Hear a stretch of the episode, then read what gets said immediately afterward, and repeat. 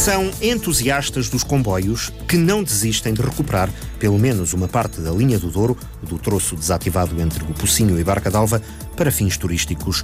9 quilómetros do Pocinho até Ocoa, por onde estes aventureiros, de um grupo denominado The Brave Ones, têm procurado manter a centenária linha limpa e transitável para um pequeno veículo que pode transportar seis passageiros. Há três anos que José Costa tenta manter os carris circuláveis ao mesmo tempo que alerta para o potencial da linha. Temos vindo a, a melhorar as condições da via, a fazer a limpeza da vegetação, a repor carris que estavam deslocados, a repor uniões dos carris que estavam eh, que tinham sido furtados. E pronto, nomeadamente como temos estes pequenos veículos de pequeno porte, feitos artesanalmente, eh, achamos que é uma boa ideia manter, manter este canal eh, aberto para estas situações.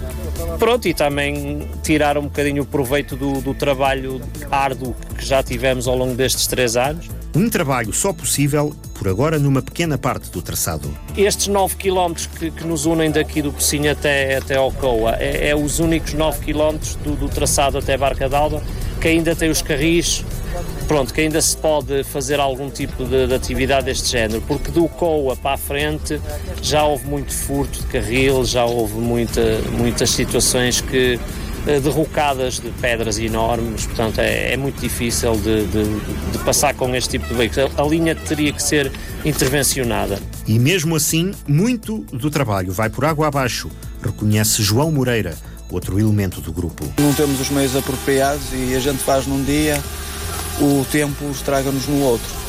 E por isso, ou arranjamos mais meios, ou vai ser mesmo complicado continuar conforme estamos.